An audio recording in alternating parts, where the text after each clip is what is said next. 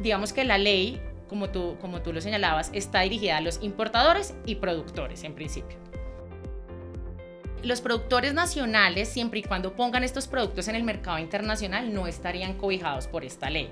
Ahora, si el productor nacional los está fabricando para comercializarlos y distribuirlos en el mercado nacional, sí estaría cobijado por la ley 2232. El llamado ya está hecho para que, digamos, este tipo de, de detalles que tal vez no hayan quedado consagrados taxativamente en la ley, de alguna manera queden cobijados dentro de lo que en el futuro serán los planes post-consumo para este tipo de productos. Entonces es un desafío para aquellos fabricantes importadores de este tipo de productos, pero sí existen unas alternativas o unas posibilidades para poderse exceptuar de esa prohibición tan genérica que está señalando la norma. Hola, este es PHR al Día, un podcast de Herrera Ruiz en el que conversamos con expertos de nuestras distintas áreas de práctica para analizar asuntos de actualidad jurídica en Colombia. Eh, antes de la pandemia venía una ola creciente a hacer la protección general en torno a temas ambientales y particularmente el uso del plástico. Pasó la pandemia, se usó el plástico, se usaron tapabocas y una cantidad de efectos distintos eh, con algunos cuestionamientos desde el punto de vista del medio ambiente.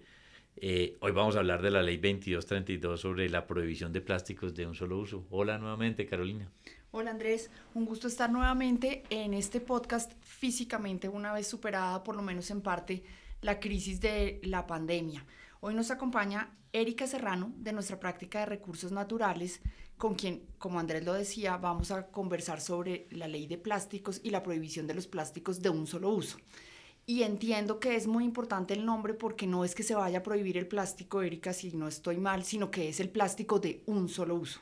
Entonces quisiera empezar preguntándote por ahí, ¿cuál es el alcance de la prohibición? Muchas gracias, Carolina, Andrés. Eh, primero y antes de entrar a empezar a hablar sobre los detalles del alcance de la definición de plásticos de un solo uso, me gustaría tomar un punto que señala Andrés y es la respuesta eh, que en este, en este caso dio el Congreso de la República para expedir una ley que se dedicara ya a tomar medidas específicas para prohibir o por lo menos desincentivar el consumo y la producción de elementos plásticos de un solo uso. Y esto porque hace un par de años, digamos, viene creciendo una preocupación a nivel mundial de cómo residuos plásticos se han encontrado en ecosistemas marinos y cómo esos residuos plásticos en ecosistemas marinos han entrado a la, a la cadena alimenticia, con lo cual, digamos, además de los impactos que el plástico ha generado en el ambiente, también se ha convertido en un problema de salud pública. Eh, entrando en tu pregunta, Carolina, sobre el alcance de la definición de los plásticos de un solo uso, eh, vale señalar que esta ley los ha definido como todos aquellos plásticos que han sido concebidos, diseñados y que han sido introducidos en el mercado para em, realizar un único circuito, es decir, son aquellos plásticos que no están destinados para realizar múltiples rotaciones o usos hacia el usuario, digamos que tenga la eh, digamos, voluntad de hacerlo. Y esta, es una, y esta es una precisión muy importante porque pensemos en las botellas PET para el consumo de agua. Entonces, las botellas PET para el consumo de agua se ponen en el mercado, digamos, con la concepción de que el usuario consume el producto y, e inmediatamente, digamos, lo deposita eh, eh, en la caneca de la basura. ¿Qué pasa? Que el usuario podría hacer un múltiple uso de esta botella de agua, pero en todo caso y según la definición de la ley, esta botella de agua, el plástico con el cual es, en el cual está contenido la botella de agua, se convierte en un plástico de un solo uso. Con base en eso me surge la duda de las bolsas plásticas correrían la misma suerte de las botellas PET, porque las bolsas, yo entiendo un poco el, tema de la botella, pues porque uno, hay una serie de estudios que dicen que las botellas plásticas no deberían volverse a usar por un tema de eh, contaminación, por un tema de que permiten que se permee eh, a través del plástico pues una serie de bacterias, pero una bolsa plástica que a mí me dan en el supermercado, por la que además yo tengo hoy en día que pagar un impuesto, eh, yo puedo volverla a usar sin ningún riesgo. Yo la puedo poner en la caneca de, no sé, mi estudio. Obviamente no en la caneca del baño. Nadie creo que reutilizaría una bolsa de una caneca de un baño, pero sí en, en la caneca de la oficina.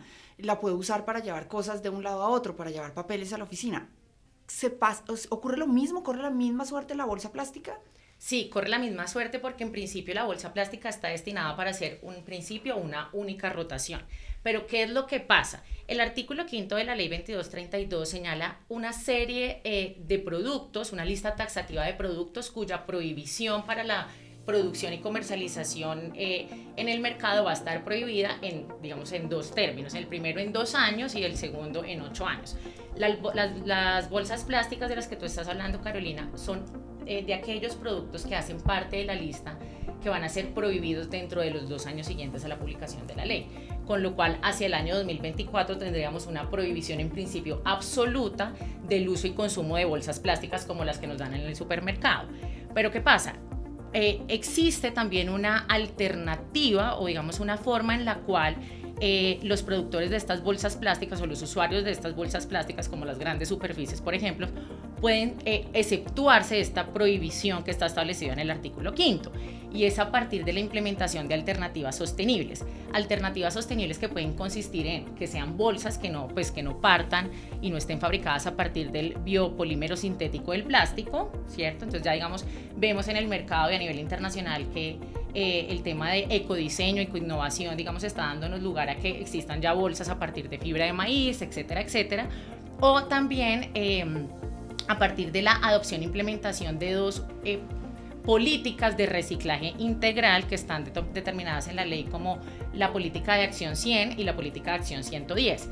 Y esto básicamente eh, lo que implica es que los fabricantes o productores o comercializadores de estos plásticos de un solo uso, como las bolsas plásticas, eh, pueden garantizar el, digamos, la continuación del uso de estos productos o estos plásticos de un solo uso, siempre y cuando se garantice el, el reciclaje el 100% del producto que pone en el mercado.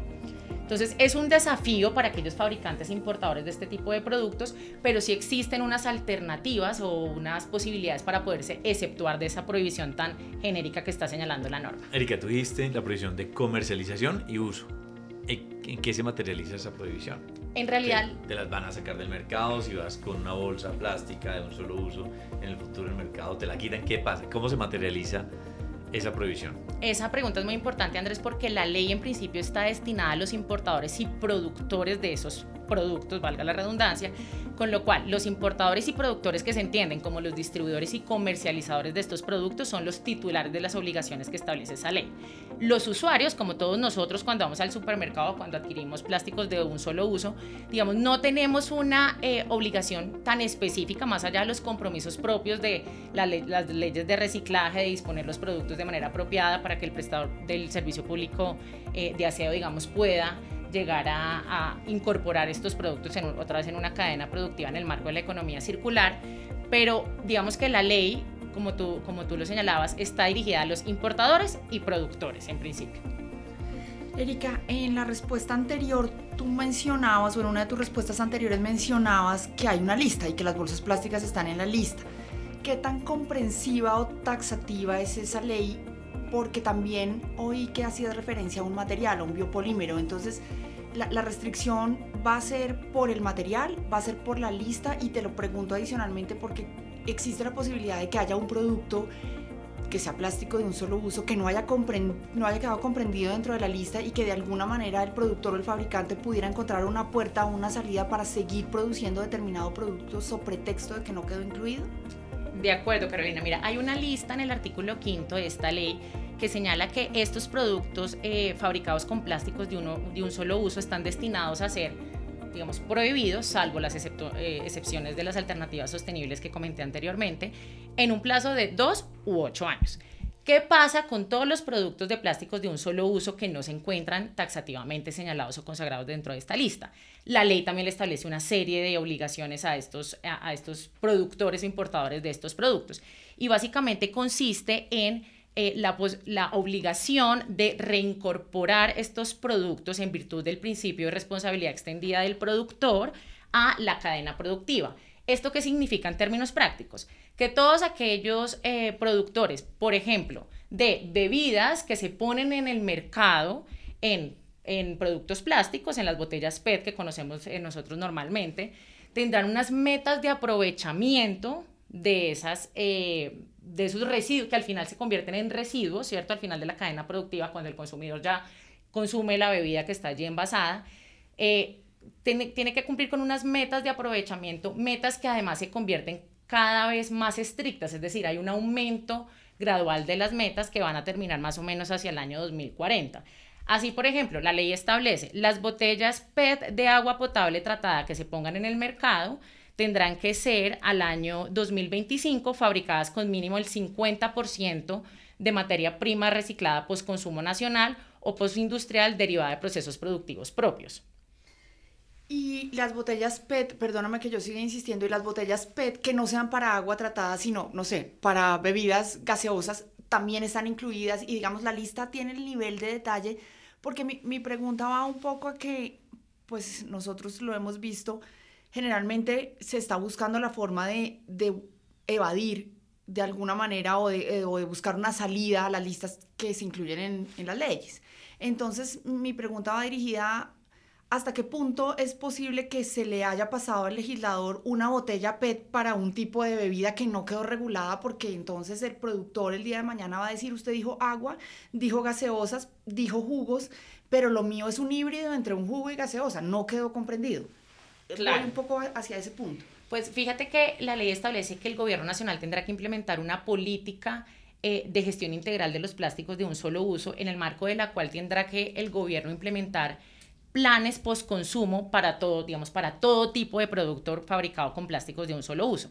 Entonces, frente a esa pregunta, el tema es que eh, el llamado ya está hecho para que, digamos, este tipo de, de detalles que tal vez no hayan quedado consagrados taxativamente en la ley, de alguna manera queden cobijados dentro de lo que en el futuro serán los planes post-consumo para este tipo de productos. Entonces, como les decía, aun cuando no se encuentren, por ejemplo, las botellas PET taxativamente prohibidas en el artículo quinto, que es donde está, está esta lista taxativa, lo cierto es que todos los productos fabricados con plásticos de un solo uso tendrán que cumplir con unas metas de aprovechamiento y los productores e importadores sí o sí tendrán que cumplir con esas obligaciones. Erika, vuelvo al punto de la introducción donde decíamos hay temas sanitarios y hay temas medioambientales que a veces parece que se están confrontando un poco. No hay excepciones de ese tipo, sanitarios, es decir, eh, no sé, hospitales, clínicas, además de las medidas sanitarias que toma el gobierno. Sí, sí hay excepciones a la ley y lo que establece la ley es que eh, precisamente en el marco de eh, la necesidad de utilizar plásticos de un solo uso por razones de asepsia e inocuidad en clínicas, hospitales o para propósitos médicos, los plásticos de un solo uso se encuentran permitidos así como también se encuentran permitidos en los plásticos de un solo uso para embalar o empacar, por ejemplo, residuos peligrosos que no pueden entrar en contacto con ningún otro tipo de residuo y que se tiene que garantizar precisamente ese aislamiento. Eh, y un último ejemplo para, para, para, que lo tengamos claro es em, en las bolsas plásticas, por ejemplo, que están en contacto con alimentos húmedos, pensemos cuando vamos a comprar una proteína, una carne, un pollo, ese tipo de alimento que no puede entrar, obviamente, digamos, como en contacto con otros, también podrán ser empacados en bolsas plásticas, por ejemplo. Erika, ¿qué sanciones contempla la ley y qué tan duro es, digamos, el, el, régimen sancionatorio para quien infrinja estas disposiciones? Ese es un punto importantísimo, Carolina, porque fíjate que la ley 2232 de 2022 establece, llamémoslo, un nuevo régimen sancionatorio ambiental. Eh, para las personas que están familiarizadas con el régimen sancionatorio ambiental, sabíamos que la ley 1333 de 2009 establecía multas de hasta 5.000 salarios mínimos legales mensuales vigentes, que son unas multas, eh, digamos, importantes, cuantiosas por el incumplimiento de la normativa ambiental en general. ¿Qué pasa con esta ley? Esta ley introduce unas nuevas multas que van hasta 50 mil salarios mínimos legales mensuales vigentes, que volvemos al punto. Son multas que están pensadas para que, eh, digamos, paguen aquellos importadores y productores de este tipo de productos que incumplan con este régimen. Y ahí viene un punto muy importante y que tenemos que, y es un desafío también para, para, el gobierno nacional, y es que la graduación de multas ambientales, según el régimen de la ley 1333, digamos que ya conserva todo, ya, ya consagra toda una metodología que tiene en cuenta muchos factores, como por ejemplo la capacidad socioeconómica del infractor, el grado de afectación ambiental, el riesgo que generó eh, la infracción eh, ambiental.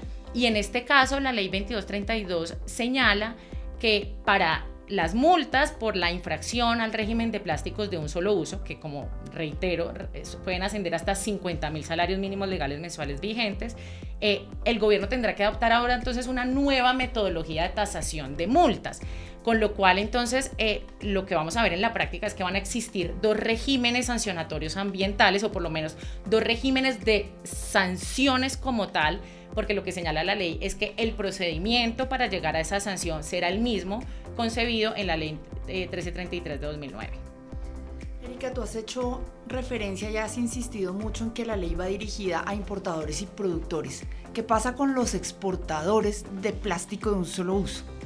Pues eh, es, es una condición bien especial que establece la ley porque no cobija a los exportadores. Es decir, en Colombia podemos fabricar plásticos de un solo uso cuando, para, digamos, cuando su destino sea la exportación de estos productos para que se comercialicen en mercados internacionales. Pero está produciendo. O sea, quien exporta es porque lo produjo o porque lo importó. Claro, eh, es decir, si los productores nacionales, siempre y cuando pongan estos productos en el mercado internacional, no estarían cobijados por esta ley. Ahora, si el productor nacional los está fabricando para comercializarlos y distribuirlos en el mercado nacional, sí estaría cobijado por la ley 2232 que de alguna manera resulta un poco paradójico, porque si lo que se busca es proteger la salud, pues sí, por el principio de territorialidad de la ley, eventualmente no podremos proteger a los, no sé, norteamericanos, canadienses, brasileros, pero pero el principio es el mismo. Y si en sí misma la producción de plástico de un solo uso es lo que resulta nocivo, ¿qué sentido tendría no contamine acá, contamine por fuera? Estoy totalmente de acuerdo, Carolina, y puede ser un punto, digamos, paradójico de la ley, pero lo cierto es que los mercados internacionales cada vez están demandando menos plásticos de un solo uso porque los gobiernos en cada, pues digamos lo estamos viendo en cada una de las jurisdicciones, están o bien, digamos, expidiendo normas de igual categoría, digamos, con el mismo propósito como esta ley 2232, o, digamos, eh, países, digamos, mucho más avanzados ya están implementando alternativas sostenibles para sustituir estos plásticos de un solo uso. Entonces lo que estamos viendo en el mercado internacional es que la demanda de este tipo de productos cada vez es más baja. Bueno, Erika, muchas gracias. Hemos visto en este podcast, manera introductoria, comentarios a la ley 2232 de julio de este año, 2022 Estamos grabando este podcast el, 5 de agosto del 2022. Eh, nos hemos referido a los temas, Erika, muchas gracias por tus comentarios. Como experta en Derecho Ambiental eh, en nuestra firma de abogados, hemos hablado de las botellas y bolsas plásticas, eh, digamos el dilema que se genera para productores e importadores de plásticos de un solo uso, las condiciones bajo las cuales se pueden usar, también la implementación de alternativas sostenibles que definitivamente son, es una alternativa para manejar y las excepciones desde el punto de vista sanitario que sin duda son son indiscutibles cuando es esa, ese equilibrio entre principios que se quieren proteger, que uno es la salud pública y otro el medio ambiente, y seguramente llegará el momento en que ambos puedan confluir hacia un mismo fin. Eh, también las obligación que tienen de reincorporar la cadena productiva a los productores, eh, digamos, de plásticos en general y las multas que se genera por esto. Muchas gracias, Erika. Muchas gracias, Carolina. Muchas gracias, Andrés. Igualmente un agradecimiento para Erika y nos estamos oyendo en una próxima oportunidad. Muchas gracias. Al acceder a este podcast, usted reconoce que su contenido y su diseño son propiedad de Poserra Ruiz. La información, opiniones y recomendaciones contenidas en este podcast no tienen como propósito dar asesoría legal.